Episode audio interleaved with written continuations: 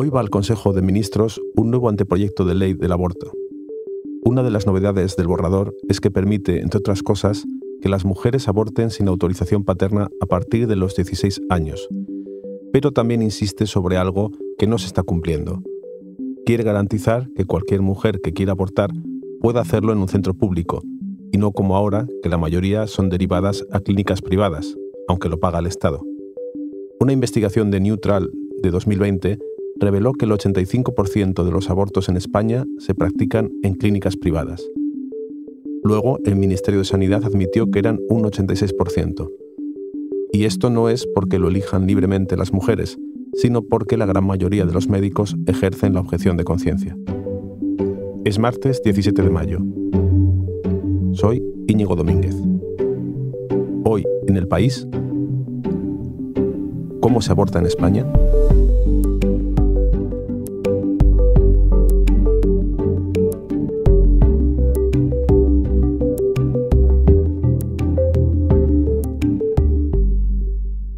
Soy Celia, tengo 33 años y vivo en Madrid. El verano pasado, a finales del verano, me di cuenta de que estaba embarazada de muy poquitas semanas y bueno, por cómo me venía en la vida en ese momento, decidí inmediatamente ir a abortar. Hemos pedido a Celia, que no se llama así, pero que no quiere usar su nombre real, que nos cuente cómo vivió ella su interrupción del embarazo. Su historia es bastante representativa de cómo es el proceso para abortar en España, aunque en su caso fue Madrid. En otros sitios es más complicado.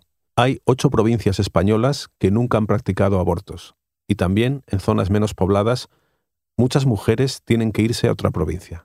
Pensé en llamar a, la, a mi médica de cabecera, pedir una cita con mi médica de cabecera, pero también eh, era consciente de que en esos días estaban retrasando muchísimo eh, las citas en atención primaria, seguramente por no sé cuál ola del COVID eh, y por un poco la situación de la sanidad en Madrid. Así que Celia llamó a la clínica Dator de Madrid, adelantándose a lo que suele ocurrir. Si hubiera pedido cita en atención primaria, en la mayoría de los casos, para acelerar el proceso, le habrían indicado que llamara directamente a una clínica acreditada. La Clínica Dator de Madrid fue el primer centro en realizar esta práctica en España cuando se legalizó en 1985. No está permitido por ley saber cuántas mujeres acuden a este centro, pero los datos dicen que en España, en 2020, abortaron 88.000 mujeres y 74.000 de ellas lo hicieron en una clínica privada. Había quedado con Sonia Lamas. Gracias. Sonia Lamas, psicóloga del centro, recibió a nuestra compañera Marta Curiel. ¿Cómo llegaste aquí? ¿Cómo tu carrera profesional acaba en una clínica privada que realiza interrupciones del embarazo? Bueno, es una clínica acreditada para interrupción voluntaria del embarazo. Una clínica acreditada es una clínica privada que tiene un concierto con la sanidad pública, a la que se derivan la mayoría de abortos. Son las que tienen más experiencia porque en España, cuando se legalizó el aborto, eran las únicas que lo practicaban. Sonia lleva trabajando en ese centro siete años. Y aquí estoy para, para, que el derecho al aborto sea un derecho sin estigma, sea un derecho respetado y sea un derecho avalado por las distintas administraciones públicas. Pero ella cree que sigue habiendo un estigma y trabas a este derecho. A mí el primer día nadie me contó así nada porque pensaban que no iba a ser tan necesario el primer día, pero según salí de la clínica de la primera entrevista me persiguieron hasta el metro de Tetuán. Eh, dos chicos jóvenes de no más de 23, 24 años Sonia aguantó el tipo unos 200 metros hasta que se dio la vuelta y les preguntó qué querían. Entonces me entregaron uno de sus panfletos eh, en el que me decían que, si abortaba me iba a suicidar. Entré al trapo sin darme cuenta, como puede entrar cualquier mujer. Les dije que había venido a una entrevista de trabajo y lo primero que me dijeron es, nosotros te podemos ofrecer otro trabajo más digno. Cuando me metí en el metro, eh, decidí que si me cogían en clínica Dator iba a ser un objetivo primordial, que ninguna mujer tuviese que vivir lo que viví yo el primer día de trabajo. Lo que cuenta Sonia es algo que lleva pasando muchos años en las puertas de estos centros. En Dator, por ejemplo, dicen que una falsa ambulancia va todos los sábados para interceptar a las mujeres que van a abortar y ofrecerles un café, convencerlas de que no lo hagan. Aunque ellas sigan adelante, ese café rompe el ayuno obligatorio antes de la intervención y si lo toman ese día ya no podrán abortar. Sonia dice que todo sigue igual, a pesar de que el pasado mes de marzo se modificó el Código Penal para que estas prácticas se tipifiquen como acoso y no como libertad de expresión. Viernes 26 a partir de las 9 a qué hora quieres. Una llamada como esta es la que tuvo que hacer Celia a la clínica Dator. Estaba en mi casa, era bastante temprano por la mañana, llamé, me cogió un teléfono una mujer, una chica, eh, me dijo, ah, pues no te preocupes, cuando te viene bien tener cita, si quieres puedes venir más tarde hoy mismo. Y bueno, busqué el hueco y acudí. En esa primera visita informan a la mujer de cómo se va a llevar a cabo el procedimiento, médico, pero también burocrático. Y el día de la información vendrá a cualquiera de estas salas y a la sala de trabajo social. Y me recibió una trabajadora de la clínica que me informó de todo el procedimiento. Me acogió y me escuchó la pequeña historia que tenía que contarle, que no era más que estaba embarazada y no quería continuar eh, adelante con el embarazo. Entonces ella me contó las distintas opciones que había para el procedimiento, podía ser quirúrgico o podía ser ah, farmacológico, y me dio la información, bueno, un, sobre eh, con la información que tienes que llevar a casa durante tres días para pensártelo, según eh, está en la, en la ley, ¿no? En ese sobre había dos documentos, uno con información sobre las prestaciones públicas disponibles para la maternidad y otro con una lista de organizaciones donde te ayudan a conciliar en caso de que al final decidas ser madre. Celia cuenta que ella lo leyó por curiosidad, pero que lo tenía claro. Yo nunca tuve dudas de... Es decir, en ese momento, por mis circunstancias vitales, tenía muy claro que no quería ser madre. Y esto, de hecho, en ese momento no quitaba que no quiera ser madre quizá en el futuro. El siguiente paso para ella fue lo peor. Tienen que pasar esos tres días, pero mientras pasan esos tres días, desde las clínicas en Madrid ya hemos gestionado la cita con el SERMAS. SERMAS es el Servicio Madrileño de Salud y la unidad de IBE es la unidad especializada a la que las mujeres tienen que ir eh, a recoger la carta de pago. Que en Madrid no hay conciertos, sino lo que hay es una eh, recogida de carta de pago que justifica que eh, lo realizas por la prestación pública.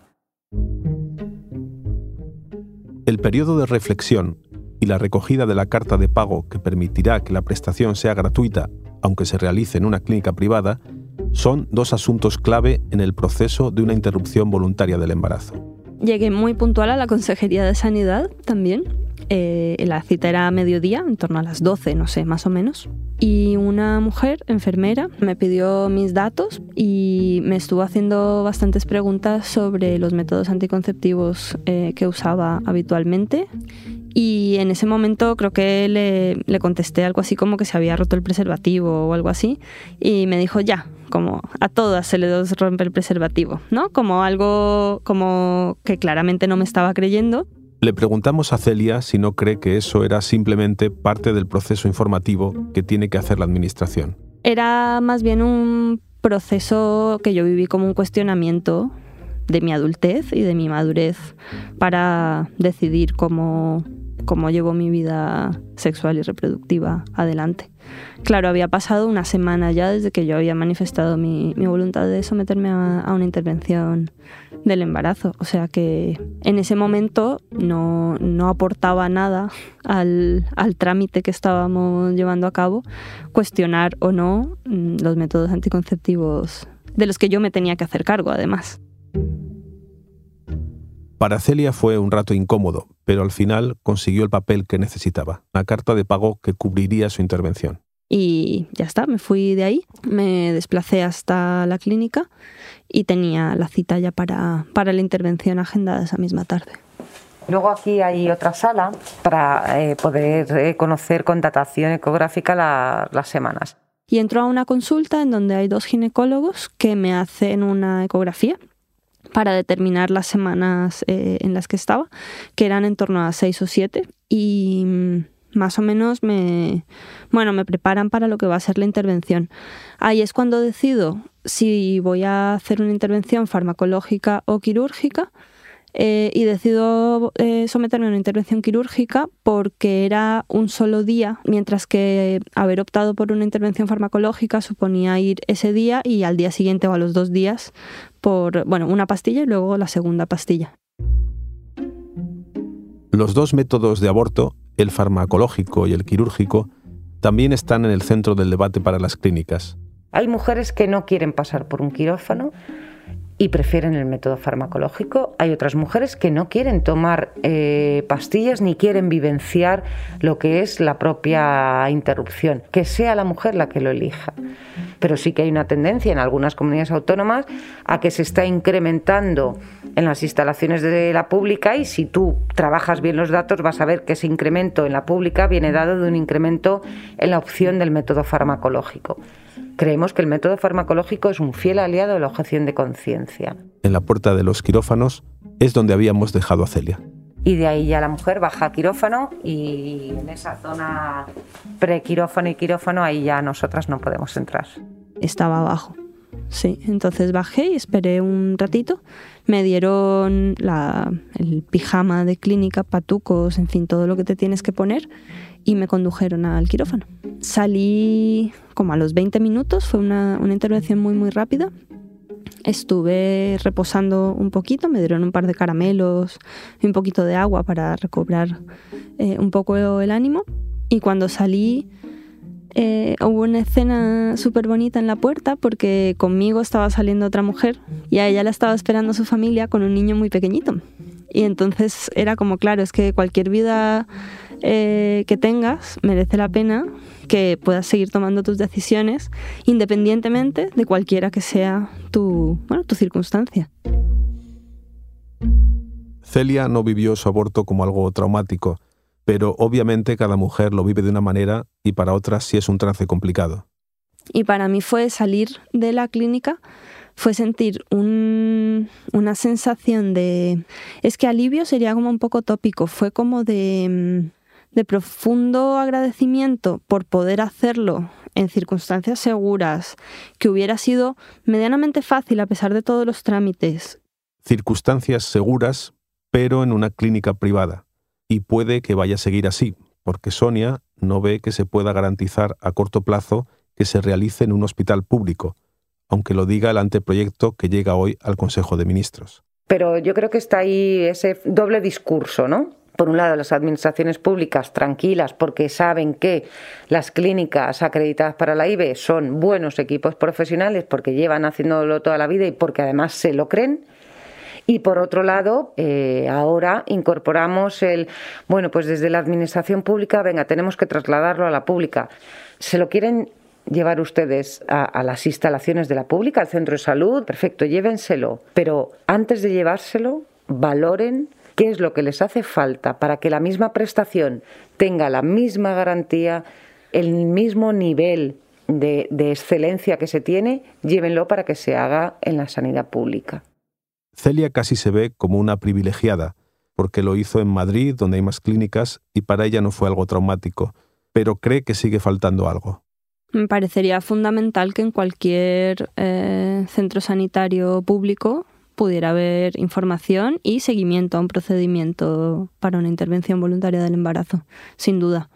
Me parecería que, bueno, yo hubiera optado por ir a, a la pública, eh, directamente, ¿no? De, no haber sido porque más o menos sabía que al final iba a tener que ir a una clínica privada, pero para mí sería fundamental que, estuviese mm, garantizado eh, en, la sanidad pública y además de manera universal. Deberemos estar muy vigilantes eh, a no mm, conceder que, el derecho está ahí y va a estar siempre, ¿no? Porque ni ha estado siempre, ni ha estado siempre para todas y muy fácilmente no puede no estarlo. En, bueno, en cuestión de, ¿no? de un abrir y cerrar de ojos.